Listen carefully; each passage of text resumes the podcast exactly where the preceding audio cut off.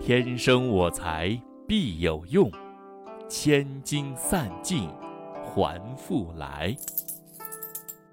欢迎大家来到王道司马聊历史。大家好，我是王道司马。大家好，我是郭大侠。哎，郭大侠你好。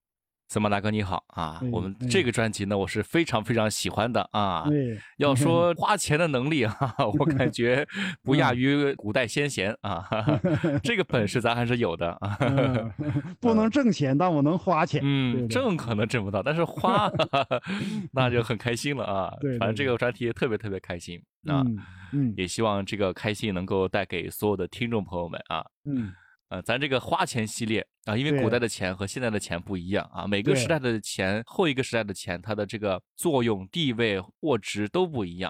对，那咱今儿聊聊哪位大英雄呢？看看他是怎么造的呢？嗯，这个人也是一个大名人啊。嗯虽然时代不一样啊，但是有一些花钱的方式、花钱的道理和花钱所产生的这个结果，嗯，实际上是一样的。就钱花到位了嘛，对吧？哎，对，就是嗯把钱花到位了。对，嗯嗯嗯，咱们今天要谈这个人是谁呢？就是中国历史上大名鼎鼎的一个大商人啊，嗯，吕不韦。哦，吕总，哈哈，哎，吕总。嗯，这个这个还是挺厉害的，这个人啊，对这个人，一般来说呢，都能听到过啊，不嗯管嗯你嗯这个就是对历史啊，这个喜不喜欢，或者对历史研究的深浅，嗯，哎，吕不韦这个名字一般都知道，对不对？嗯？嗯，嗯哎没错，嗯，和高俅一样啊，都都家喻户晓。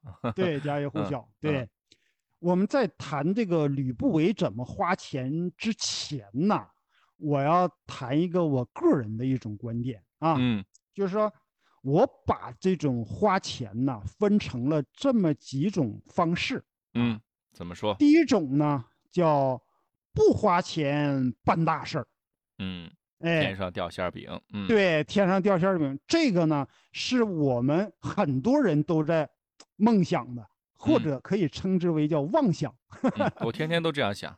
对吧？哎，不花嗯钱，我们把大事儿给办嗯了，这嗯是所有人的最高的要求，最高的那个理想。但嗯这个呢，就是妄想。第嗯二层呢是什么呢？是想要什么？那我不花钱办大事儿，我做不到，我嗯花小钱办个大事儿，嗯对吧？嗯，哎，这个呢也是很多人一直在祈求的。对呀，彩票嗯基本上七七买。啊对，嗯，我这个概率还是挺大的啊。哎，我我花花两块钱，我要中那五百万，对不对？天天都有这个梦想。嗯对，有没有这种可能性？有，嗯但是呢，一旦出啊现了呀，叫奇迹，是不是？嗯哎，第三等呢是什么呢？是花大钱办大事儿。我想嗯办大事儿，我就花大钱，嗯我就打持久战，对不嗯对哈？嗯这个呢办成了，是比较正常的水平。嗯还有一种第四种是什么呢？是花小钱办小事儿，嗯这个呢也是正常的，对不对？嗯你办嗯件小事儿花了点小钱，是吧？哎对，非常正常。哎，对。第五等是什么呢？是花了小钱不成事儿，嗯这个也也比较正常啊，嗯，对不对哈？哎没，错没错。嗯小钱花了，事儿没有做成，嗯最冤枉的是什么样人呢？就嗯是花了大钱。第六种就是花嗯了大钱不成事儿。嗯，哎，这个呢，这可能是被诈骗了啊，他可能 在缅这个呢。就就说也是比较，就说比较正常的。但是呢，嗯这个呢是让人感觉最委屈的。嗯，哎投资失败。对，投资失败了，哎，嗯所以呢，我们先谈一下这个花钱的这些类型，然后呢，我们再谈一下今天的吕不韦是怎么花钱的啊。行，哎，今天这个故事啊，主要是出自于《史记》的《吕不韦列传》。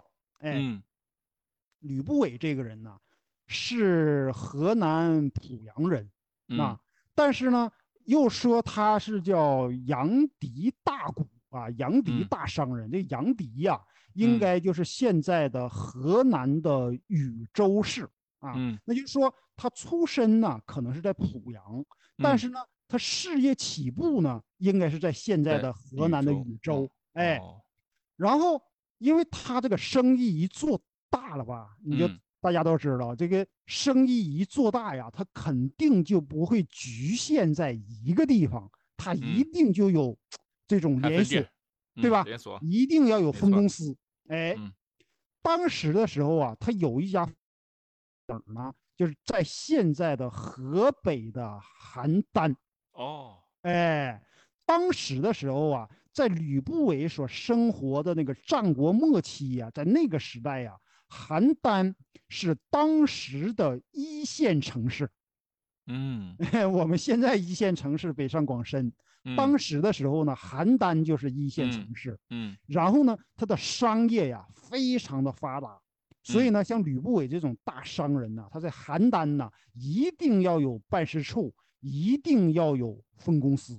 嗯哎，他在这个里面哈，在这个邯郸的时候啊，他就遇到了一个人，这个嗯人叫什么呢？叫异人啊，嗯异常的这个异啊，嗯，然后人民这个人啊，叫异人。听着哎名字就不简单啊哎，异于常人啊，对，听这个名字啊就不简单。最好不是骗子就行，嗯 然后呢，嗯他呢就对这个人呐做一下背景的一个调查，嗯，得查查哎，嗯，然后一看这个人呐了不得，哦怎，么了不得呢？怎么了不得是啊，当时秦昭襄王的孙子，哦，哎，上头有人，上头有人。嗯那么一个这个秦国的一个贵族的公子，怎么到了赵国的邯郸呢？对不对？嗯怎么过当去的？时，哎，当时的时候啊，有这么一个传统，一个什么传统呢？就是国与国之间，因为当时韩赵魏楚燕齐嘛，还是七国争雄嘛，嗯嗯。就是为了彼此之间呐有一些制约啊，比方嗯。说我们签的合同有没有效，对不对嗯哈？嗯。要互相交换人质，哦，哎，我把我抵押物嘛，对吧？哎，对，抵押物，哎，嗯。我把我的一个这个子孙送到你那儿，你把你的一个子孙送到我这儿，对不嗯对？哎，嗯然后这样子的话呀，就为了增加这种这个就是这个法律制衡能，力嗯哎，制衡能力，法律条约它有一个信服力。嗯，然后呢，子楚呢就光荣入伍了，哦，就担任的这个抵啊押物了。你哎说是算幸呢，还是算不幸呢不？幸呢，对不对？哎，嗯然后呢，他当时呢就在这个邯郸，而那个时候呢，这个谁呢？这个秦国呀和赵国呀，秦国和哪个国家都打，当时和赵国呀打的是最激烈的，哎，嗯所以呢，人家赵国这边一看哈，你这抵押物在我这儿了，你还这么打我，对，说明什么呀？你有什对呀么狂的？嗯说明你不重视这个子楚啊，这个异呃叫对呀异，后来改名叫子楚啊，这嗯个这个异人呐，对不对哈？你不嗯重视他，你不怕我们杀了他，对不对哈？所以呢，赵国呀对这个异人呐就非常的不好啊，然后这个异人呢在邯郸呢过的这个生活呀就比较拮据啊，比较贫穷。但是呢，吕不韦看这个人哈，感觉这个人呐叫奇货可居啊，这个人我如要给他运作好了的话哈，我可能有一个非常大的这么一个前途。然后呢，他就去找这个异人了，找这个艺人以后呢，就和他说，他说呀，我能帮你光大门楣，哎，我能帮你把你的这个前途啊，我给你运作好。然后当时这个艺人哈就知道这个吕不韦啊，你确实是个大商人，但是呢，感觉吕不韦的能量有限，嗯嗯，然后就对他说呀，他嗯说呀，你想光大我的门楣，在嗯。这之前呢，你先光大您的门楣吧，就意思 对你自己都没对吧？家里边都没管好，你管我干啥？对，就嗯说那个，你，就就说那个时候啊，他还不相信呢，吕不韦有这样的能力啊。嗯结果呢，吕不韦和他说呀，和他说嗯什么呢？说呀，我想要光大我的门楣，我首先呢，我要光大您的门楣。哎，一人一听这话，啊，哎，对，嗯然后呢，他就感觉哈，说这个吕不韦这个人哈，就应该哈有一定的水平。于嗯是呢，两个人呢就开始深谈了啊。嗯深谈以后啊，当时这个情况是一个什么样的情况啊？就是当时在位的这个秦王啊，嗯是这个秦昭襄王。秦嗯昭襄王啊，非常的长寿，他一共在位了五十六年。哎嗯就是这个秦始皇的曾祖父太爷爷。结果呢，这个就是秦始皇的爷爷叫安国君，异人是秦始皇的父亲嘛啊，那么安国君就是异人的父亲，对不对？哎，然后呢，这个安国君呢，当时是太子啊，安国君是太子啊，然后他父亲不是秦昭襄王嘛，是这么一个关系。嗯秦昭襄王，然后安国君，然后异人，然后秦始皇，对吧？是这么一个顺序过来的。哎，然后呢，这个安国君呢，一共有二十多个儿子。嚯，这个二十多个儿子呢，一人呢还是中间儿的。你得嗯知道哈，在一个家庭当中嗯哈，要么长子吃香，嗯要么呢少子吃香，嗯哎排在中间儿的这个吧就不太行，对不嗯对？嗯另外还有个什么呢？子楚的母亲呐，在安国君那里呀、还不受到宠幸，哦，所以呢，对于这个异人这样的人哈，他就不可能有什么机会有一天哈能成为安国君的继承人，对不对嗯？就比方嗯。说秦昭襄王去世了，安国嗯。君当上国君，然后呢，嗯。安国君去世以后呢，谁来接替安国君这个秦王的位置，对不对？嗯哈，对。轮不到异人的身上。嗯。但是呢，这个就是这个呃吕不韦，他认为呢，他有办法，嗯于是啊，他就想要运作一下这个艺人。运作艺人的话呀，有这么几个难点。第一个难点是什么呢？就是先确定艺人呢有没有重大的投资价值。哎，嗯他经过详细的分析以后啊、感觉这个人哈、应该没有问题。我想嗯艺人这个人呢，表现嗯出来的这个素质啊，应该嗯还是不差的啊。嗯你像这个哪儿，现在有很多投资公司都在强调一个理念是什么呢？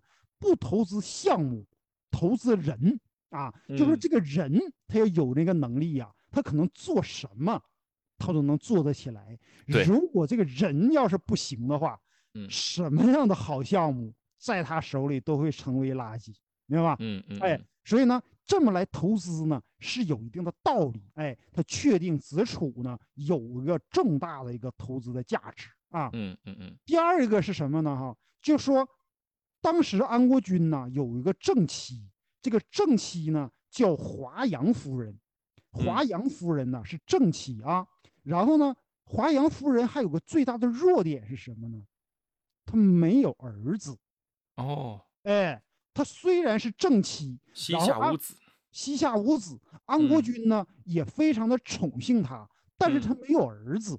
好，这是第二个难点，如何让安国君的正妻华阳夫人接受异人啊？这是第嗯二个难点。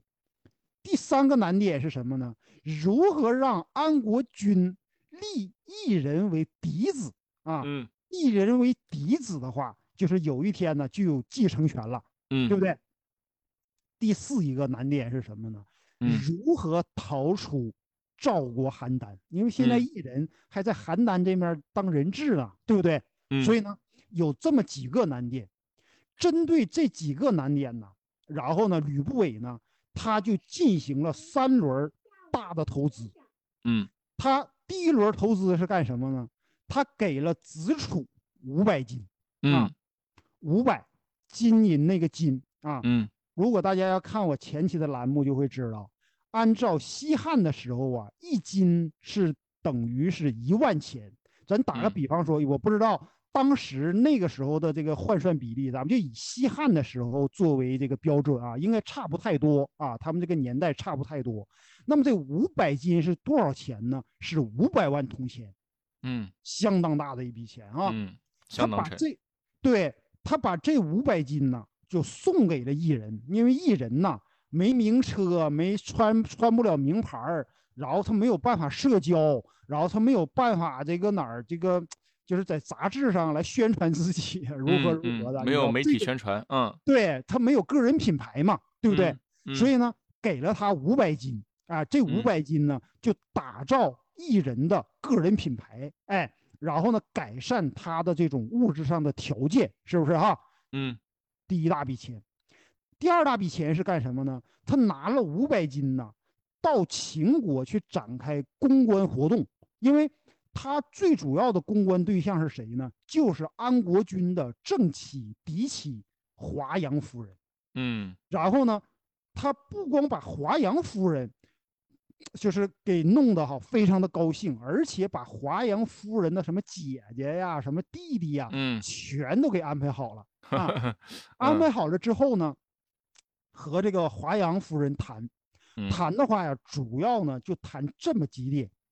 第一点是什么呢？就是这个艺人呢是一个非常贤能的这么个人啊，这是第一点。夸夸夸夸人能力。对呀，你得夸他能力啊，对不对？嗯。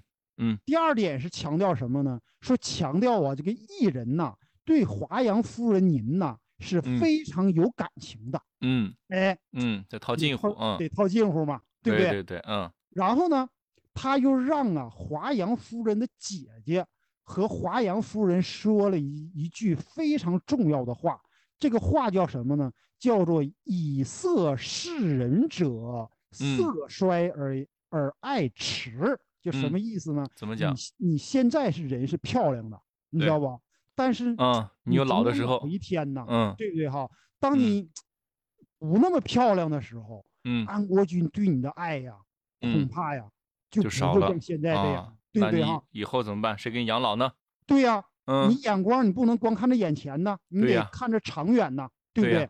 嗯。然后呢，又强调一个一个观点是什么？第四点是什么呢？说呀，你现在呀，如果要认了一人为子的话啊，如果认个干儿子，嗯，对，要认他就是这个。就是把把异人要给收到那个呃，就是说自己的膝下的话呀，那么异人就成嫡子了，因为他是嫡妻嘛，对不对哈？嗯，没错。所以呢，夫人您现在哈无子而有子，就什么意思呢？你虽然没有亲生儿子，但是呢，你也一样拥有了一个和亲生儿子一样的这样的个儿子，对不对？嗯，强调了这个第四点是这个。第五点强调的是什么呢？说子楚就是异人呐，我我我那个，因为他后来改名叫子楚啊，子楚和异人都都是指一个人啊。嗯，然后说异人呐是无国而有国，就什么意思呢？他本来呀没有机会来继承这个秦王的，没有继承权的。但是呢，如果你华阳夫人你要是这么照顾他一下，拉他这一把的话，哈，嗯，那么呢，他以后有一天哈。他一个没有继承权的人拥有了继承权，他对您呢一定是感恩戴德的。戴德，嗯，对。然后又强调了第六点是什么呢？就说是哈，你如果要认了这么一个贤能的、对你有感情的这么一个孩子认作这个儿子的话，哈，嗯，有一天现在丈夫在了，你呢受宠；丈夫你要不在了的话呢？那不还有儿子在吗？对不对？对，哎，所以呢，你就有了这个依靠了，哎，嗯，所以这一番话呀，就打动了这个华阳夫人啊。她综合一衡量啊，确确实实是如此。嗯，所以呢，有一次呢，她跟这个华阳，就是跟这个安国君在一起，安国君，嗯，哎，就连哭这 一哭二闹三上吊嘛，嗯，说哎呀，不行了，我要 我要找个干儿子 啊，对。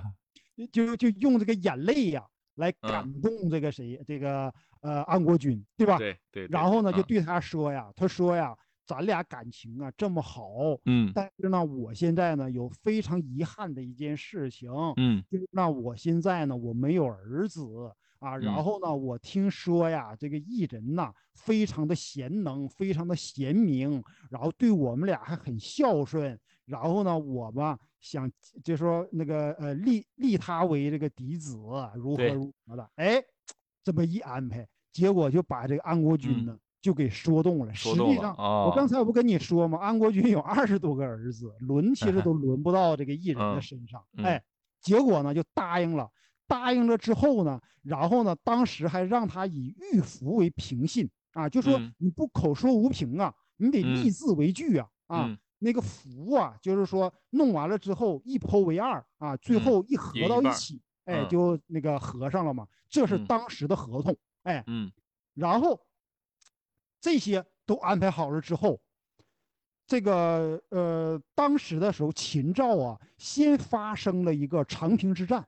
嗯，赵国不被杀了四十五万吗？对，然后紧接着停战没多久，又发生了一次邯郸之战，赵国的邯郸呢被秦军给团团包围了。嗯，就在这个档口，然后那个谁呢，就是这个嗯吕不韦呀，花了六百斤金买通了守门的官吏。嗯，他和一人逃出去了，对，逃到了这个呃秦国。啊，逃到了秦国，你就想想，然后当时的时候呢，就把秦始皇呢就给扔到了邯郸。嗯，秦始皇在八岁之前呢是在邯郸度过的。嗯，哎，那个时候就没有没有那个能力和没有那样的机会再带这个老婆孩子了，就他俩呢跑回到了这个秦国。哎，对，嗯，就说吕不韦这个是什么呢？是属于啊。叫花了大钱办了办了大事啊！这个事办的太大了啊！对，但是后来呢？天大的事，嗯，天大的事儿。但是后来呢？就这个子楚啊，他当了秦王以后，就是秦庄襄王，就是秦始皇的父亲呢，对这个吕不韦呀，也是非常可以的。嗯，任命他为相国，对，这是他的职务。对，又给他封了爵位，叫文信侯。嗯，然后呢？给了他封地，洛阳十万户，啊，十万户的租税进到这个吕不韦的私人账户里面去，啊，吕不韦最鼎盛的时候啊，他的仆从啊就有一万多人，嗯，哎，所以有人说这个吕不韦是他的干爹，啊，那个那个呢，那都是这个。对，都是一种谣传。等到呃有机会，咱们单做一集啊，咱们可以辨析一下这个。这个从古到今呐，辨析的人很多，但是很多人呢还愿意相信这些八卦的的这些东西。就就确实对他挺好的，对吧？对，互相都对对互相挺好的。嗯，对对对对对。